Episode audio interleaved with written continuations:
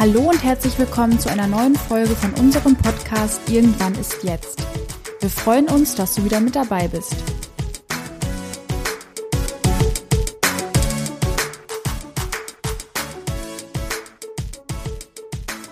Und herzlich willkommen zu einer weiteren Folge von Irgendwann ist jetzt. Mein Name ist Julia und heute werden wir über das Thema Arbeitsbelastungen im Krankenhaus, insbesondere bei Assistenzärzten, sprechen. Wir haben uns einen Gast eingeladen, der uns sicherlich einen Einblick in diese Thematik geben kann. Herzlich willkommen, Daniel. Möchtest du dich einmal vorstellen und uns sagen, was du beruflich machst? Ja, gerne. Also ja, genau, mein Name ist Daniel, ich bin Assistenzarzt ähm, im zweiten Weiterbildungsjahr. Ja, genau, ich habe Medizin studiert. Das geht ja vielleicht, wie, wie es einige wissen, sechs Jahre. Ich ähm, habe dann erst in der inneren Medizin angefangen, ähm, ja, hier im Kreis Lippe und bin dann aufgrund verschiedener Sachen äh, in die Radiologie gewechselt und bin jetzt aktuell eben ja, in einem anderen Krankenhaus, großen Maximalversorger, Uniklinik sogar, tätig. Vielen Dank. Ich bin gespannt, was wir heute von dir erfahren werden. Starten wir doch einfach direkt mal ähm, ja, mit einer relativ aktuellen Studie bezüglich der Arbeitsbelastung bei Ärzten und Ärztinnen, die wir gefunden haben und die aussagt, dass die Arbeitsbelastung bei Assistenzärzten und Ärztinnen sehr hoch ist. Ähm, unter anderem stellen Unsicherheiten, die während der Arbeit auftreten und durch unzureichende Informationen, unklare Vorgaben und ja oder durch geringe Berufserfahrung hervorgerufen werden, eine wichtige Belastungsquelle da in deinem Beruf.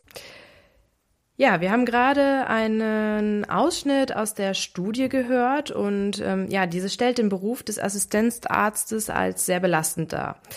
Daniel, erzähl doch mal, wie sind deine Erfahrungen aus dem Berufsleben des Assistenzarztes und ähm, ja, wie empfindest du persönlich die, die Belastung?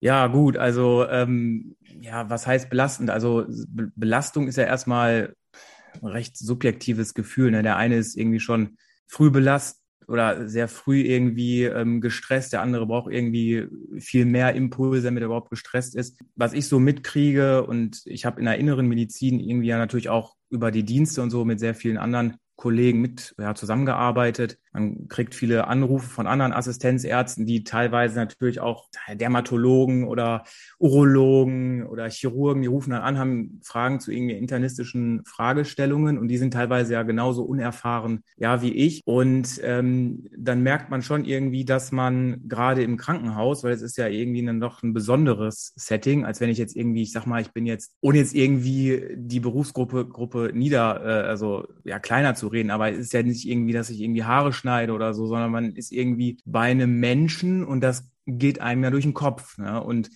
dann ähm, ist man vielleicht in gewissen, ähm, ja, in gewissen Situationen vielleicht so ein bisschen, ja, dass man über Sachen tausendmal drüber nachdenkt, weil es hat ja eine Konsequenz. Also eine richtig gute, natürlich, wenn Haare schlecht geschnitten sind, ist auch blöd. Aber ähm, es hat ja irgendwie vielleicht sogar manchmal eine lebensbedrohliche Konsequenz, wenn eine Entscheidung falsch getroffen wird. Und ähm, es ist halt so häufig, dass gerade im, im Krankenhaus, in der inneren Medizin, also dass man häufig äh, alleine gelassen wird. Und das ist eigentlich das, was so das Problem ist, weil man kommt aus einem sechsjährigen Studium und hat eigentlich viele theoretische Grundlagen gehabt. Also in den ersten zwei, drei Jahren hat man eigentlich fast nur Theorie. Und äh, da ist es dann irgendwie so, dass man irgendwie so ein theoretisches Wissen hat. Damit kann man aber natürlich in einer, ja, in einer, in einer Klinik nichts anfangen. Man kann vielleicht irgendwie erklären, warum man irgendeinen Blutparameter abnimmt, aber was man dann damit machen soll, ähm, was für Schlussfolgerungen dann man daraus zieht und vor allen Dingen, wie es dann in diesem Krankenhaus, wie in diesem Krankenhaus damit umgegangen wird, das ist dann auch nochmal unterschiedlich von Krankenhaus zu Krankenhaus. Was man dann hauptsächlich im PJ dann auch, also im praktischen Jahr, das elfte und zwölfte Semester Medizinstudium, was man dann wirklich lernt,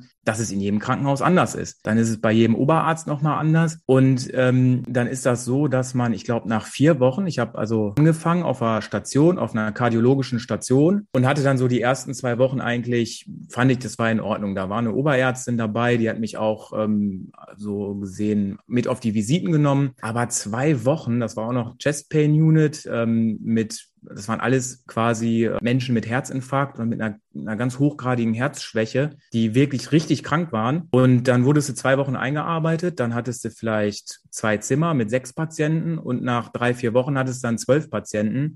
Und irgendwann so nach zwei Monaten hat man dann teilweise 20, 25 Patienten. Aber mal im Ernst, das kann sich jeder vorstellen. Zwei Monate, äh, was soll man da für eine Lernkurve haben? In zwei Monaten, was will man da schon großartig lernen? Die ersten Tage hält man sich sowieso nur damit auf, wie funktioniert das Anmelden an dem Windows-PC, wie funktioniert das an ähm, dann am SAP, wie ist das Layout. Das ist eine ganz banale Fragestellung, mit denen man da am Anfang mhm. zu kämpfen hat. Da lernt man gar nicht so viel. Und dann, was ich sagen will, ist, dass man dann irgendwann, also so war das zumindest bei uns und das ist in vielen ähm, Kliniken auch äh, jetzt immer noch, dass äh, man nach vier, fünf Wochen dann Dienste machen muss. Und in den Diensten ist man dann tatsächlich also wirklich alleine. Und dann muss man die Entscheidung äh, treffen. Und man muss die Entscheidung auch verteidigen können. Man muss zu den Entscheidungen ähm, stehen, weil wenn jemand Nachfragen stellt, dann muss man das schon auch irgendwie begründen können. Und das sind dann manchmal triviale Entscheidungen. Ähm, gibt man jetzt irgendwie ein neues Blutdruckmedikament oder so? Das ist, sage ich jetzt mal, an sich sehr trivial, aber das kann dann auch darum gehen, verlege ich diesen Patienten auf die Intensivstation, weil er auf einer peripheren Station nicht mehr führbar ist, weil er ähm, kardial so dekompensiert, dass er wirklich ähm, nicht mehr dort zu führen ist. Die Schwestern hängen einem im Nacken und sagen, wir können das hier nicht mehr, wir sind unterbesetzt, mach jetzt was. Dann ruft man bei auf einer Intensivstation an und die sagen, sagen, wir nehmen den nicht, wir sind voll. Und ähm, dann muss man ähm, ja kurzfristig Medikamente nehmen, die man logischerweise nach zwei Monaten auch nicht so hat. Und dann sagen häufig die Oberärzte, ja Mensch, ruf, ruf uns an im, irgendwie. Und aber dann so richtig, so richtig Hilfe kriegt man dann eigentlich auch nicht, ähm, sondern man steht ja, die sind dann meistens zu Hause, verlassen sich dann natürlich auch auf die Aussagen, die man denen dann äh, äh gibt. Und das sind dann schon so Momente, wo man dann, wo auch dann jede Sekunde natürlich zählt. Ne? Und dann muss man sich überlegen, allein schon, wenn mich ein Kollege anruft und sagt, ich brauche hier Hilfe, dann kommt man dahin ja, und dann, ähm, das kostet alles Zeit und das dauert recht lange. Also das kann man sich gar nicht vorstellen. Zwei, drei Minuten sind dann teilweise schon eine sehr lange Zeit, wo man dann mit den Schwestern reden muss, wo man ein Blutbild abnehmen muss, wo man vielleicht neuen Zugang legen muss, wo man schon mal erste äh, Medikamente vielleicht geben muss, äh, wo man parallel den Schwestern sagen muss, was sie holen müssen. Und dann muss man halt auch die ganze Zeit organisieren. Wo kann mir der andere ähm, Arzt vielleicht bei hilf äh, helfen und zeitgleich irgendwie im Hinterkopf noch haben, ich muss vielleicht einen Intensivplatz besorgen oder ähm, auf meinen Oberarzt anrufen.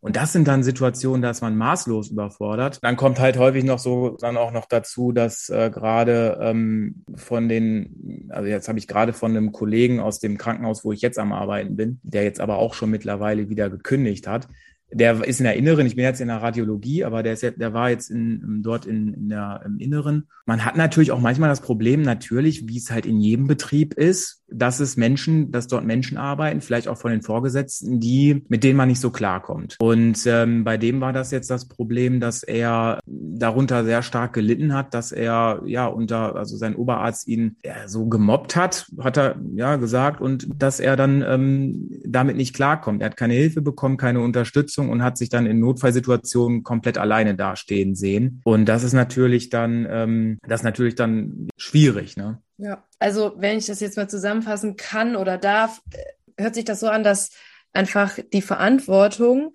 gerade am Anfang der Berufszeit ja ziemlich groß auch ist, weil du meintest ja, ihr habt ziemlich viel Theorie, ihr habt das Theoriewissen auf jeden Fall drauf und dann geht's von jetzt auf gleich in die Praxis. Ihr habt vielleicht gerade mal zwei, drei Wochen, vier Wochen, wenn es hochkommt, Einarbeitungszeit und dann werdet ihr sozusagen auch schon alleine gelassen und das natürlich in, ja, wo du jetzt gerade sagtest, in der Inneren, dann natürlich auch nochmal eine riesengroße Verantwortung für den Patienten, aber auch ähm, ja für alles drumherum, was mhm. da dazugehört, ne, natürlich. Und kommt auch der Zeitdruck dazu, wo man dann schnell Entscheidungen treffen muss und auch ja diese ganze organisatorischen Sachen. Ne, das ist natürlich ist man dann als Assistenzarzt teilweise alleine, so wie du sagtest, auf der Station und man muss natürlich dann auch schauen, okay, ähm, ich habe so und so viele ähm, Schwestern dabei, die können mir helfen, aber da ist natürlich auch nicht so viel, denn Personalmangel ähm, ist immer noch und das wird auch noch lange so bleiben. Und du meintest natürlich auch oder hast gerade auch schon ähm, so ein bisschen Erfahrung von deinen äh, Kolleginnen und Kollegen erzählt, ähm, die auch durchweg die gleichen Erfahrungen gemacht haben wie du. Würdest du denn sagen, wenn wir jetzt mal darüber ähm, ja nochmal sprechen, ähm, so diesen dieser Übergang von Studium zu, ja, zum Beruf, dass junge Ärzte, gerade junge Ärzte, mehr Unterstützung bei diesem Übergang benötigen und mehr, mehr an die Hand und länger vor allem an die Hand genommen werden. müssten? Also einmal noch kurz, also als kleine, als kleiner Zwischenruf, sage ich mal. Ähm, es ist nicht überall so. Also es ist vielleicht jetzt gerade so, wie ich das beschrieben habe, vielleicht ein bisschen, war, war es ist vielleicht ein bisschen zu sehr, ja, dramatisch nicht. Ich habe das schon so erlebt, aber es ist, was ich sagen will, es ist halt nicht in jedem Krankenhaus oder in jeder Abteilung. Also ich bin ja jetzt in der Radiologie und das ist komplett anders. Mhm. Also das ist, ähm, das war, wenn man so will, irgendwie schon so ein kleiner Kulturschock, als ich da angekommen bin und man hatte irgendwie Zeit auf einmal für Weiterbildung. Ich hatte Zeit, während meiner Arbeitszeit auch mal ein Buch zu nehmen und Sachen nachlesen zu können. Ich hatte Zeit, mit den Oberärzten zu reden und die hatten Zeit, mit mir zu reden. Und äh, da ist, äh, also das ist, das ist, das ist da jetzt zumindestens ganz anders. Das hat wahrscheinlich, wahrscheinlich viele Gründe, wo ich gar nicht so Einblicke drin mhm. habe, auch, also ich sag mal so rein ökonomische äh, Gründe, weshalb die innere Medizin immer schon das Problem hatte, dass ähm, wir leben in einem, in einem Staat, wo wir Krankenhäuser privatisiert wurden. Das ist so. Ja. Ähm, und das bringt natürlich nicht nur Vorteile mit sich, sondern mindestens genauso viele. Es gibt immer zwei Seiten einer Medaille. Und ähm, das große Problem ist da halt, dass private Krankenhausträger, gut, da stecken natürlich auch, manchmal stecken die Kommunen dahinter, im Kreis Lippe steckt die Sparkasse Lemgo sogar ähm, auch da mit drin und so weiter. Also da sind natürlich auch finanzielle ähm, Hintergedanken immer mit äh, am Start, sage ich mal. Ähm, und das äh, hat das führt natürlich dann dazu, dass gerade dann in den inneren internistischen Fächern oder patientennahen Fächern natürlich immer geguckt wird, dass Patienten möglichst schnell zum Beispiel auch aus dem Krankenhaus entlassen werden. Was war jetzt nochmal die Frage? Ich habe das die eigentliche Frage. Ich wollte nur sagen, dass es halt nicht in jeder Abteilung so ist wie in der inneren Medizin. Ne? Ja. Genau. Also würdest du sagen, dass gerade junge Ärzte mehr Unterstützung beim Übergang von Studium in das Berufsleben benötigen, um diesen, ja, diesen Block von Theorie, den sie haben, dann auch umsetzen und ähm, ja, vielleicht dann auch sogar länger noch an die Hand genommen werden. Denn ähm, wie du eben schon sagtest, ist ja so, dass du dann am Anfang äh, zwei Zimmer mit sechs Patienten hattest und dass das dann auf einmal schon relativ schnell nach oben äh, geht, was die Patientenanzahl dann angeht. Ne? Mhm. Ja, ja, das ist natürlich, das wäre auf jeden Fall, also wenn das, wenn das irgendwie möglich wäre, wäre das super, ne? Dann, das wäre toll, weil dann könnte man auch wirklich mal ähm, ja lernen. Was viele Leute vielleicht auch gar nicht wissen, ist, dass man, man ist zwar Arzt, man ist Assistenzarzt, das heißt, man ist Arzt in Weiterbildung. Das heißt, man muss, man muss am Ende auch, das ist je nach Fachrichtung, nach fünf oder sechs Jahren, es gibt auch welche mit vier Jahren, glaube ich, ähm, ähm, muss man eine Facharztprüfung machen. Dann gibt es einen Lernkatalog mit Themen, die muss man auch wieder lernen. Also nicht so, dass das, man braucht dafür Zeit. Das sind teilweise auch hochkomplexe Themen und deswegen bräuchte man natürlich mehr Zeit und gerade am Anfang, weil das ist natürlich ein Kulturschock. Das kennt ja jeder, der aus einer Ausbildung kommt oder der ein Studium gemacht hat man lernt und lernt und am Ende denkt man irgendwie, das ist wie nach der Schule eigentlich. Die meisten 90 Prozent der Sachen, die braucht man gar nicht. Die braucht man einfach überhaupt nicht. Und, und am Ende muss man irgendwie das filtern, was eigentlich für den Beruf wichtig ist. Das kostet Zeit. Das ist nicht in zwei, nicht in drei. Das ist, ich würde mal sagen, das ist schwer zu sagen, das ist jeder sicherlich auch ein bisschen unterschiedlich, aber ich würde sagen, das kostet vielleicht sogar sechs Monate. Das dauert ein halbes Jahr, bis man eigentlich auch weiß, wie der Hase läuft. In jedem Krankenhaus ist das dann auch noch unterschiedlich. Da die große Frage ist, und tja, ich weiß nicht, da ist das vielleicht, bin ich auch der falsche Ansprechpartner, aber da, man müsste halt das ganze Studium, wobei das Studium wird an sich ja auch schon ja großteils jetzt mittlerweile anders äh, strukturiert. Es wird praxisorientierter gemacht, was ich tendenziell sehr gut finde. Was finde ich vielleicht auch noch ein großer Punkt, ja, was ist schwierig, das zu vermitteln, ist ähm, die Übernahme von Verantwortung. Ja. Ähm, weil äh, das ist im Studium überhaupt nicht so. Man redet sich das irgendwie mal schön. Ach, ja, gut, man hat ja vielleicht Verantwortung oder man hat Verantwortung. Ja, ja, das ist mir schon klar. Damit komme ich aber irgendwie zurecht. Und dann irgendwann ist der Tag gekommen und das ist nicht so, man wird halt ins kalte Wasser geschubst. Man wird klassischerweise so ins kalte Wasser geschubst. Das ist ja in vielen Bereichen so, ähm, bloß äh, dieser, das ist so ein richtiger Schock irgendwie dass man auf einmal wirklich mit richtig kranken Patienten zu tun hat. Und da ist halt die große Frage, wie möchte man das halt anders gestalten?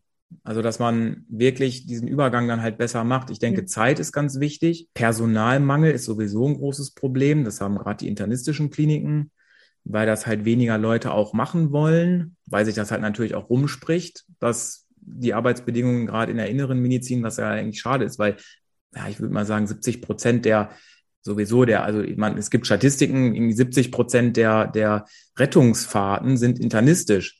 Das heißt, ähm, jeder Dreiviertel der, der, der Notfälle im, ich sag mal hier im, im Ort oder so, die sind am Tag, gehen die in Innere. Und gerade dort ist aber so eine schlechte Arbeitsbelastung. Also mit seiner sehr hohen Wahrscheinlichkeit, wenn wir irgendwann mal alt sind, in einer sehr hohen Wahrscheinlichkeit kommen wir irgendwann mal ins Krankenhaus, weil wir entweder was Internistisches haben, irgendwie was weiß ich, eine Bauchschmerzen, Gastroenteritis oder ein Herzinfarkt, Lungenembolie oder haben eine Herzerkrankung oder ist es was Unfallchirurgisches? Also du würdest dir im Grunde wünschen, dass es, also du meinst ja, dass es. Ja, das ist eigentlich eine ganz schön komplexe Frage, wenn man da mal drüber nachdenkt, was man sich wirklich, was man sich wirklich wünschen würde als Übergang ähm, ins Berufsleben. Ähm, man würde sich auf jeden Fall auch mehr Supervision wünschen. Also, dass dort wirklich mal Oberärzte sind ähm, und zumindest in unserer Klasse, dass sehr viele Oberärzte dort eigentlich waren, die ähm, zum Teil dann aber auch mit ja, anderen Sachen. Also würdest du dir wünschen, dass du mehr Supervision von den Oberärzten bekommst, ähm, vielleicht auch, wenn man so sagen kann, mehr an die Hand genommen wirst, um nicht direkt äh, einer hundertprozentigen Verantwortung ausgesetzt zu sein und auch vor allem alleine zu sein und Patienten zu betreuen, sondern immer wieder Oberärzte oder den Vorgesetzten ähm, mit auf der Schicht zu haben, damit man einfach auch voneinander lernen kann, beziehungsweise du von ihnen lernen kannst, damit man natürlich dann auch sicherer wird im, im Umgang mit Patienten, im Umgang mit dem Fach. Ja, genau, im Prinzip zumindest für eine längere Übergang. Es soll jetzt ja nicht irgendwie ein oder zwei Jahre, ne? aber so, ja. dass man zumindest nicht für zwei Wochen, sondern vielleicht irgendwie, ja, das ist natürlich von jedem, also das ist natürlich abhängig jetzt von der Person, ne? aber manche zwei Monate, manche vielleicht drei, manche vier oder fünf Monate, dass dann man, ja, dann wird's, glaube ich, aber dann hat man auch, dann, dann reicht das auch. Aber zwei Wochen sind definitiv zu kurz. Ja, genau. Also das waren jetzt deine Erfahrungen, die du gemacht hast, dass du sozusagen, wie du sagtest, direkt ins kalte Wasser geworfen worden mhm. wirklich lang Übergangszeit hattest und ähm, ja, dein Empfinden einfach oder dein Wunsch ist gewesen wäre, ein bisschen länger an die Hand genommen zu werden. Du meintest eben ganz interessant, dass du in der jetzigen, in deinem jetzigen Bereich, in der Radiologie, auch Zeit hattest für Fort- und Weiterbildung. In der Studie steht, dass die Möglichkeit zur Fort- und Weiterbildung einen präventiven Einfluss auf die psychische Gesundheit haben kann. Das heißt, du hast, ähm, wenn du das jetzt mal vergleichen kannst mit deinem Tätigkeitsbereich in der Inneren und dem Tätigkeitsbereich jetzt in der Radiologie, komplett unterschiedliche Erfahrungen gemacht. Willst du uns dazu noch irgendwas erzählen? Was, ja, also klar, was ist denn, ähm, was ist denn, also mit Fort- und Weiterbildung grundsätzlich jetzt? Also das ist grundsätzlich die Fort- und Weiterbildung jetzt themenunabhängig sozusagen, ne? Ja, genau, weil du meintest ja, in der Inneren hast du gar keine, oder hat man gar keine Zeit dafür. Ja. Und in der Radiologie konntest du jetzt sogar, ja, dich weiterbilden, dir mal ein Buch nehmen oder mhm. sonstiges, ne? Also in die Richtung. Ja. Genau. Und das, das ist ja eigentlich eine, das ist ja eine schöne Sache. Und ich habe ähm, häufig, ich habe immer noch andere Kollegen auch von meinem letzten Arbeitgeber so im Kopf, die sagen, ähm, dass sie das Gefühl haben, sie arbeiten, nur aber sie lernen gar nicht. Man ist irgendwie in so einem, in so einem Arbeitsflow drin. Das heißt, man macht irgendwie die ganze Zeit die Sachen und das sind halt dann häufig dann halt auch die gleichen Sachen irgendwie. Das ist, stellen sich vielleicht voll, also viele Menschen vor, als wäre das irgendwie so total die umfangreiche Arbeit, aber so Stationsarbeit, ganz normale Stationsarbeit ist eigentlich letztendlich nur, sind einfache Sachen. Manchmal passieren ein paar Notfälle, dann wird's wie eben gesagt, sehr kritisch und dann würde man sich mehr Unterstützung äh, erhoffen. Aber tendenziell ist das, ja, das hat man nach, ja, nach ein, zwei Monaten raus, wie der Hase läuft. Und ähm, dann dann ist es natürlich so, dass man, jeder Mensch will sich weiterbilden, also zumindest die meisten. Ja. Und ähm, das macht ja auch Spaß, wenn man merkt, oh, ich kann was Neues, ich habe was gelernt. Und das waren eigentlich immer so die besten Momente, wenn ich so zurück, zurückblicke. Gibt es natürlich, hatte ich auch Momente in der inneren Medizin, wo ich sehr, wo ich was gelernt habe, also gerade auch praktische Sachen, wie ich ähm, Echokardiographie gelernt habe also Herzultraschall. Das hat mir total viel Spaß gemacht. Und wenn man dann Erfolgserlebnisse hat, weil man irgendwie wieder was Neues gelernt hat, irgendwie eine neue Messung ähm, kann, anstatt der Aortenklappe konnte man dann die Mitralklappe messen und dann ist man so ein richtig mit so einem Erfolgserlebnis nach Hause gegangen. Das hat richtig Spaß gemacht. Das war aber viel zu wenig. Also das kam so gut wie ja leider gar nicht vor. Oder man musste halt bis 20 Uhr dann im, im Krankenhaus bleiben. Aber die heutige Generation, und da zähle ich mich ehrlicherweise auch zu, wir, wir wollen doch gar nicht mehr pausenlos äh, arbeiten bis 20, 21 Uhr. Und von meiner von einer Kollegin ähm, ähm, habe ich jetzt auch letztens erfahren, dass sie auch wieder bis 21.30 Uhr, obwohl sie eigentlich um 16.30 Uhr oder 16.15 Uhr Schluss hatte, das war sie bis 21.30 Uhr im Krankenhaus. Und nicht, weil sie Zeit hatte zur Weiter- oder Fortbildung, dann ist das ja was anderes. Wenn man sich freiwillig bis 21.30 Uhr hinsetzt und noch ein Buch liest, dann ist ja was komplett anderes. Dann ist das ja sozusagen äh, eigene Zeit, die man so verplant. Aber ähm, die hat da quasi wirklich die ganze Zeit normale Stationsarbeit gemacht und das kann es halt ähm, halt auch nicht sein und was mir jetzt halt so so so gefällt ist, dass ich dass ich wir haben natürlich auch ein anderes Setting. Wir sind aktuell in der Radiologie extrem gut besetzt.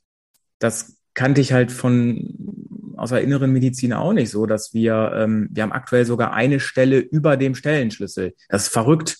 Das gibt so eigentlich gar nicht im Krankenhaus, dass man überbesetzt ist deswegen haben wir aktuell so eigentlich eine recht ja komfortable Situation, dass wir dann auch zwischendurch, ich nehme mir ganz häufig, ich, wir haben natürlich an unserem Schreibtisch Bücher liegen, dann nehme ich mir ein Buch ähm, über Skeletterkrankungen und lese dann halt dort Sachen nach, ähm, über Rheuma, über irgendwelche Arthritiden oder Psoriasis, über Frakturen, Frakturhalten. Ich lese mir dann irgendwelche Sachen durch und baue das natürlich dann wieder in meine nächsten Befunden ein. Dadurch werden meine eigenen Befunde dann auch erstmal besser und ich habe so das Gefühl, dass ich vorankomme.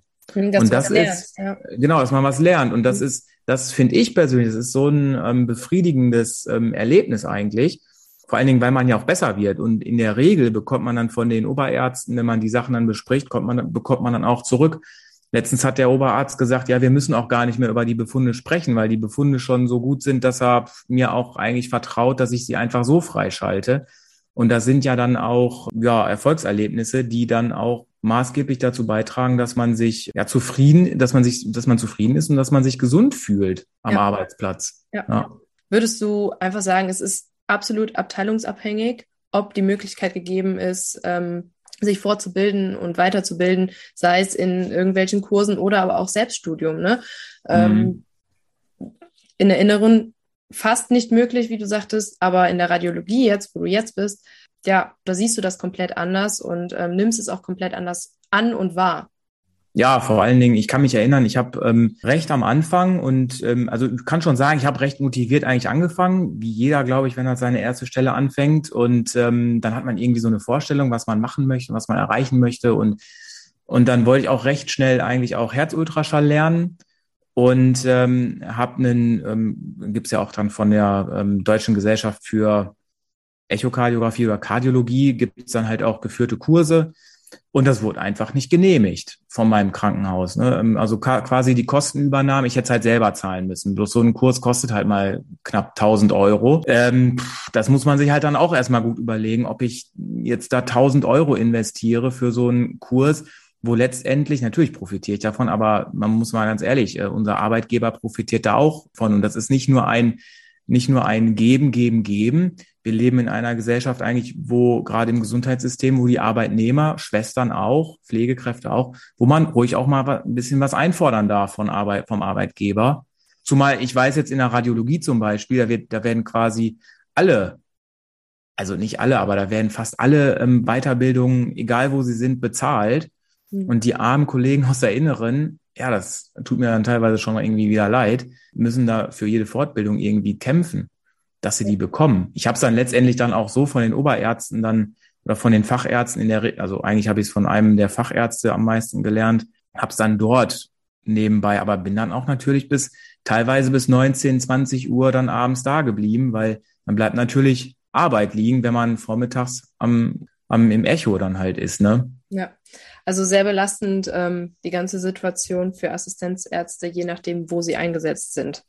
Ähm, da bleibt ja. erstmal das eigene Interesse auf der Strecke, denn man muss viel arbeiten. Und das ist ja interessant zu hören, denn es ist nicht nur bei Gesundheits- und Krankenpflegern so, sondern auch bei den Assistenzärzten scheint es einfach der Fall zu sein, dass auch da enormer Personalmangel ähm, ist und da wiederum dann auch die Belastung sehr hoch ist.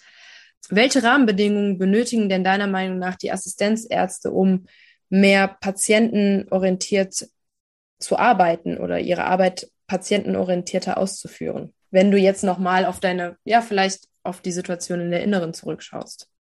Mm, ja, also Erstmal finde ich patientenorientiert, ähm, also das darüber, das ist ein wichtiges Thema und äh, diese Frage ist total berechtigt, ähm, gerechtfertigt.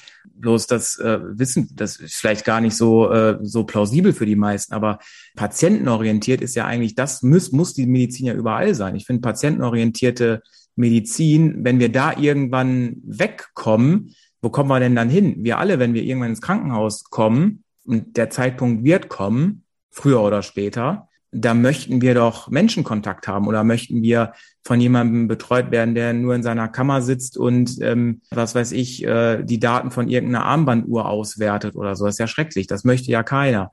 Und dieser Patientenkontakt, der war für mich auch immer total wichtig und ist für meine Kollegen auch total wichtig. Was, was braucht man im Prinzip? Ein ganz großes, ein ganz großer Punkt ist auch, und das ist leider auch in vielen Bereichen unserer Gesellschaft mittlerweile so, ist die Bürokratisierung. Wir haben mittlerweile für alles, alles einen Antrag und ein Antrag ist nicht leider eine halbe Seite lang, sondern jeder kennt es von, von Anträgen, die man am Amt stellt oder sonst, sind seitenlang.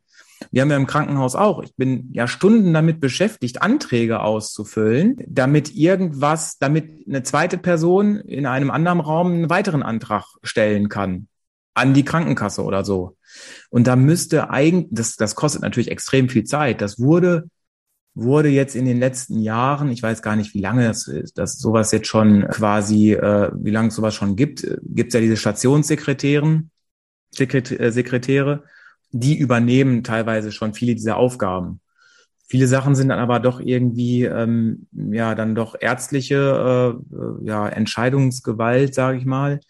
Ähm, und da könnte man, finde ich persönlich, noch viel entschlacken. Bürokratisierung, Dokumentation, auch ein ganz wichtiger Punkt. Wir müssen, müssen alles dokumentieren, weil wie mein alter Chef immer gesagt hat, der hat gesagt, wenn irgendwann mal was passiert, dann gibt es eine Beweiskehr Umla um, eine Beweislastumkehr.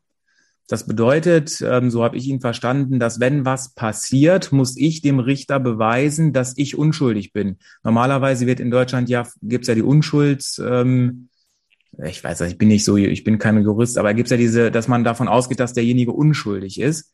Dann ist es aber so, dass man erstmal davon ausgeht, dass der Arzt schuldig ist. Und dann beweis mal dem Richter, dass du nicht unschuldig bist. Und das geht nur über haargenaue Dokumentation. Und da sitzt man wirklich, also wenn die, wenn ich sag mal, wenn ich fünf Minuten im Patientenzimmer bei drei Patienten drin bin und ich war eigentlich meist, meiste Zeit dort länger drin, weil ich mit diesen alten Leuten, ja meistens alte Leute, die haben mir teilweise auch leid getan. Ich habe mit denen, die haben ja auch das Gespräch gesucht. Ich habe dann teilweise recht lange mich mit denen unterhalten, was denen echt, was denen dann auch gut tat. Und ich habe gemerkt, dass nach den meisten Gesprächen ging es denen dann besser und dann bin ich halt mit einem Lächeln irgendwie aus diesem Raum rausgegangen, auch wenn es schon 19 Uhr war. Und, und wenn ich dann da, sagen wir mal, fünf Minuten drin stand, habe ich vor der Tür sicherlich noch 20 Minuten Dokumentation gemacht. Mhm. Weil ich muss die, ich muss ja auch die körperliche Untersuchung, ich muss ja alles ähm, dokumentieren. Körperliche Untersuchung, mit was habe ich über den Patienten gesprochen? Habe ich über eine Intervention geredet? Wenn ja, habe ich über Risiken und Gefahren geredet? Weil wenn was passiert und am Ende sagt, weiß ich nicht, die Tochter oder der Sohn von dem Patienten, ja, aber Sie haben ja meine Mutter gar nicht richtig aufgeklärt, dann kann ich dann am Ende sagen, ja, aber hier steht's. Da habe ich definitiv drüber gesprochen am 19.05.2021 um 19.32 Uhr. Und da und da waren dann auch noch die anderen im Raum, die können das bezeugen. Das ist, also wir befinden uns ja, und das kostet ja extrem viel Zeit. Wir befinden uns ja in einer Zeit, wo im Prinzip dem Arzt oder auch den Schwestern und den Pflegern grundsätzlich, weiß nicht, ob es in anderen Bereichen auch so ist, irgendwie vorgeworfen wird, sie würden, sie wären halbe Verbrecher oder so. Ich weiß es nicht. Oder sie würden Fehler machen und würden das böswillig tun oder sonst irgendwas. Also Dokumentation ist auch echt extremer, extreme Last. Also würdest du grundsätzlich sagen, dass ähm, diese ganze Bürokratie in einer gewissen Weise gemindert oder vermindert, besser vermindert werden müsste, um patientenorientierter arbeiten zu können, auch in Zukunft? Denn das hört sich stark nach limitierenden Faktoren an. Diese ganze Dokumentation, die ganze Bürokratie. Ja, also ich habe auch eigentlich gar nichts gegen Dokumentation, bloß man könnte es ja heutzutage vielleicht auch äh, ein bisschen innovativer gestalten. Es gibt in einigen Krankenhäusern auch schon so digitale Patientenakten mit äh, vielleicht auch der Möglichkeit, dass man mittels Diktiergerät quasi die Visite dokumentiert. Und dann kann ich halt, wenn ich dann den Computer vorm Zimmer stehen habe, dann diktiere ich schnell meine Visite da rein. Das geht ja wesentlich schneller und ist auch für die Kollegen viel besser, weil sie können es ja in der Regel dann auch mal lesen. Was ja auch schwierig ist, dass man teilweise von den anderen ärztlichen Kollegen die Visiten gar nicht mehr lesen kann. Dann steht da irgendwas drin äh, und ich weiß gar nicht, wie es dem Patient gestern ging. Heute geht es ihm schlechter und gestern steht da irgendwas von, ich weiß es nicht.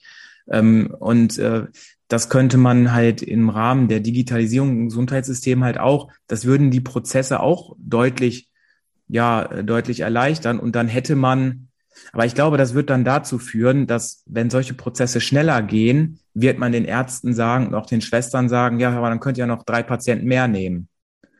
Und dann ist man wieder am, wieder da, wo man am Anfang war. Ich glaube, so tickt unsere, ja, unsere Gesellschaft irgendwie. Ähm, natürlich limitierender Faktor ist einfach das Geld. Das muss man halt auch einfach mal sagen.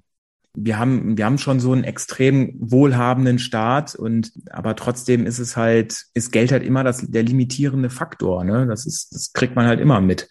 Ja, Interessant, was du ganz am Anfang sagtest, dass Belastungen immer subjektiv sind. Jedoch hat man jetzt äh, über die Erzählung herausgehört, dass ähm, schon ziemlich viele Belastungen auf die Assistenzärzte äh, einprasseln. Und du meintest eben, dass du dich in der Radiologie viel besser jetzt auch aufgehoben für, fühlst, weil du von deiner Führungskraft auch ja, ja Unterstützung erfährst und auch das Ganze nochmal einfach mehr Zeit bekommst, um dich da auch einzuarbeiten. Und in der Studie steht, dass die Unsicherheit bei der Bearbeitung von Aufgaben und bei Entscheidungen äh, demnach weniger stark mit Depressionen einhergeht, wenn die Unterstützung durch die Führungskraft hoch ausgeprägt ist. Und wenn man das jetzt nochmal mit deinen Erzählungen vergleicht, dass du gerade in der Radiologie, wo du jetzt bist, auch wo du anscheinend sehr glücklich bist, ähm, auch die Unterstützung von den Führungskräften ähm, ja erfährst. Und im Gegensatz zur inneren, vielleicht in der inneren war es nicht so der Fall. Und ähm, da meinst du, da sind ja auch die Arbeitsbelastungen sehr hoch. Ja, genau. Also ich finde es interessant, dass das in dieser Studie steht, weil ähm, vielleicht sollte man das wirklich mal im Rahmen von ja so Führungskräfte-Teaching oder so. Ich meine, Führungskräfte kriegen ja auch, äh, ich weiß zumindest, dass Chefärzte auch teilweise ähm, solche Kurse belegen wie sie eine Abteilung zu führen haben und so. Vielleicht sollte man das dort vielleicht mal auch aufführen, weil das Problem ist halt auch, dass eigentlich können sich die ganzen Abteilungen, können sie das alle nicht erlauben, dass die Assistenzärzte eigentlich wegrennen, weil ähm, die haben, äh, die haben ja schon Personalmangel. Und da finde ich es interessant, interessant, dass das da drin steht. Vielleicht sollte man das mal einigen, einigen Chefs vielleicht mal nahe bringen. Ja, also das ist natürlich ähm, eine Studie, wo 2060 äh, Assistenzärzte befragt worden sind. Aber äh, trotz alledem, man sollte einfach am Kern des Problems anfassen und oder anpacken, um ähm, ja einfach die Rahmenbedingungen zu verbessern, damit Assistenzärzte natürlich auch die Unterstützung erfahren und nicht die Belastung so hohen Belastungen ausgesetzt sind. Ich glaube, das ist ja in, in anderen Berufen auch so. Ne? Also ich meine, wenn, wenn ihr, ähm, ich, wenn man bei euch jetzt, sag ich mal, frisch anfängt, auch von der Uni kommt, dann ist es ja auch erstmal schön, wenn man jemanden hat, der das vielleicht schon zwei, drei Jahre macht und der sagt, so, so, so geht das. Nehme dich jetzt mal mit auf irgendeine auf irgendeine Fahrt und ähm, dann machen wir das mal zusammen, dann guckt man sich das ein paar Mal an und dann macht man das unter Supervision, dann kriegt man Tipps und dann kann man sich verbessern und dann fühlt man sich ja selber auch, auch dann am Ende äh, selbstsicherer. Sicher. Das ist, ja auch, das ist ja auch ein total wichtiger Punkt. Also wenn ich mal gucke, die ersten paar Wochen, ähm, da muss man sich im Krankenhaus auch ein bisschen, äh, ja, ich sag mal, da muss man sich selbstsicher darstellen, obwohl man ja eigentlich gar nicht selbstsicher ist. Mhm. Und, ähm, und wenn dann noch, dann noch irgendwie die Supervision äh, fehlt, äh, das ist ja in vielen Bereichen so, dann ist es halt so, dass man. Äh, also da fließen viele Faktoren ähm, ineinander über bei Assistenzärzten auch noch. Gut. Was würdest du dir wünschen, um langfristig gesund und zufrieden in dem ähm, Bereich oder in der Arbeit arbeiten zu können? Ja, im Prinzip, im Prinzip ist es das eine, dass man natürlich das ist auch wie bei vielen Leuten, ne, dass man sich eine, eine Abteilung wünscht, Kollegen wünscht. Also es ist so das eine. Ne? Man wünscht sich irgendwie auf der einen Seite natürlich Kollegen, die vielleicht so sind wie Freunde oder dass man Freunde wird, ähm, dass man miteinander gut klarkommt. Das ist so, also auf der, ich sag mal, im Krankenhaus gibt's ja auch Hierarchie. Ne? Es ist ja auch völlig utopisch, dass es irgendwann mal in jedem, in jeder Abteilung gibt's äh, Hierarchie. Ob man sich jetzt duzt oder sieht, es gibt trotzdem eine Hierarchie die ist auch nicht weg, indem man nur, nur weil man sich duzt. Aber ähm, dass der Umgang halt äh, gut ist. Ähm, das heißt, klar, die heutige, heutige Generation und einige Chefärzte, mein aktueller Chef, der, der kann das sehr gut. Ähm, ich glaube, der, der ist auch einfach so. Also es kommt halt auch sehr authentisch rüber. Alle dort sind halt so, dass sie recht, ich sag mal, flache Hierarchien haben. Das hört sich aber auch irgendwie negativ an, flache Hierarchien, sondern dass es irgendwie ja, dass man irgendwie schon auf einer Ebene ist, ähm, dass man Unterstützung von den Vorgesetzten bekommt, dass man nicht das Gefühl hat, alleine dazustehen und vor allen Dingen, und das kriege ich jetzt auch in dem Krankenhaus, wo ich jetzt bin, ähm, dass von der Geschäftsführung, dass man merkt, die Geschäftsführung will nicht nur Geld machen. Es gibt Krankenhäuser, die sind extrem darauf aus, Geld zu verdienen. Ich weiß gar nicht, wohin, wo, was sie alles mit dem Geld machen, aber jetzt aktuell ist es so, man merkt schon, dass die versuchen, gewisse ähm, Annehmlichkeiten für die, ähm, ja, für die Angestellten äh, zu schaffen. Also das ist einmal natürlich auf der Ebene der Menschlichkeit, also zwischenmenschliche Beziehungen sind wichtig, dass die Geschäftsführung mitspielt, dass man Zeit hat, ähm, sich fortzubilden, weiterzubilden, also dass man wirklich Zeit hat. Und dann finde ich für mich persönlich solche Themen wie geregelte Arbeitszeiten, auf jeden Fall bin ich, bin ich sofort dafür. Wenn es heißt geregelte Arbeitszeiten und trotzdem die ganzen Annehmlichkeiten, super, bin ich dabei.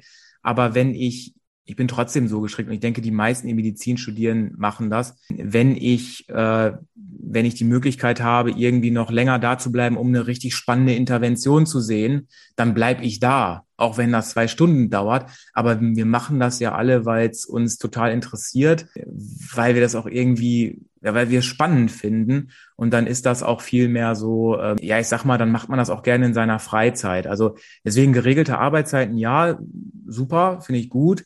Aber Zeit für Weiter- und Fortbildung ähm, im Rahmen der Interessen, wenn es dann auch mal über die Zeit hinausgeht, finde ich auch noch in Ordnung. Mehr Personal ist sicherlich, das ist natürlich eine gesundheitspolitische Frage. Ne? Also sind wir in der Lage, überhaupt mehr Ärzte auszubilden? Frage ist auch, brauchen wir überhaupt mehr Ärzte? In bestimmten Bereichen ist es tendenziell so, dass wir gar nicht vielleicht mehr Ärzte brauchen in Zukunft. Wir brauchen sicherlich mehr äh, Hausärzte, gerade auf dem Land. Ein gro ganz großes Problem. Ähm, wir brauchen aber sicherlich zum Beispiel nicht unbedingt mehr Radiologen. Also da wird es in, in den nächsten 10, 15 Jahren durch künstliche Intelligenz und so möglich sein, dass man dann doch auch wahrscheinlich auf Stellen verzichten kann.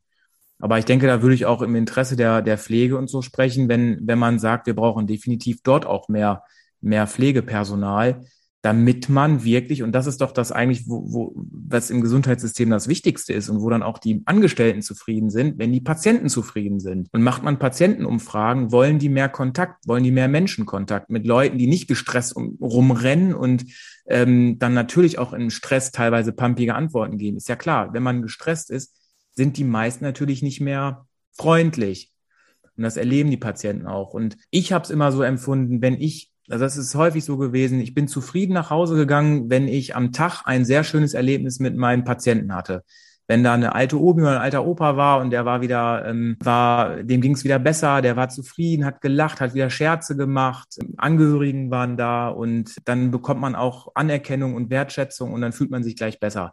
Und das ist, glaube ich, also ich glaube, das ist ein ganz unterschätzter Punkt, glaube ich auch, der dem viel zu wenig ähm, Aufmerksamkeit eigentlich ähm, zugute kommt, dass man also ist diese diese Zwischenmenschlichkeit. Weil ich habe leider die Befürchtung, dass die in unserem Gesundheitssystem auf Dauer der wirtschaftlichen Wertschöpfung irgendwie weichen muss. Ich hoffe es nicht. Hoffen wir mal nicht, es, nein. Ich hoffe es wirklich nicht, aber ähm, ja, es geht es geht ja sowieso ähm, in der Wirtschaft und auch Gesundheit ist so immer höher, weiter, schneller, besser, mehr Geld und weiß nicht, ob wir gesellschaftlich da vielleicht auch mal irgendwann umdenken müssen. Ja. Ja. Gut. Ja, vielen Dank auf jeden Fall für dieses Schlusswort. Ähm, danke, dass du dir die Zeit genommen hast, heute über dieses Thema mit uns zu sprechen. Und ähm, ja, dann wünsche ich dir auf jeden Fall alles Gute. Danke, gerne, ebenso. Ja, vielen Dank. Und liebe Zuhörer und Zuhörerinnen, ich hoffe, dass euch die heutige Folge gefallen hat und wir euch beim nächsten Mal wieder begrüßen dürfen. Bis dahin, tschüss!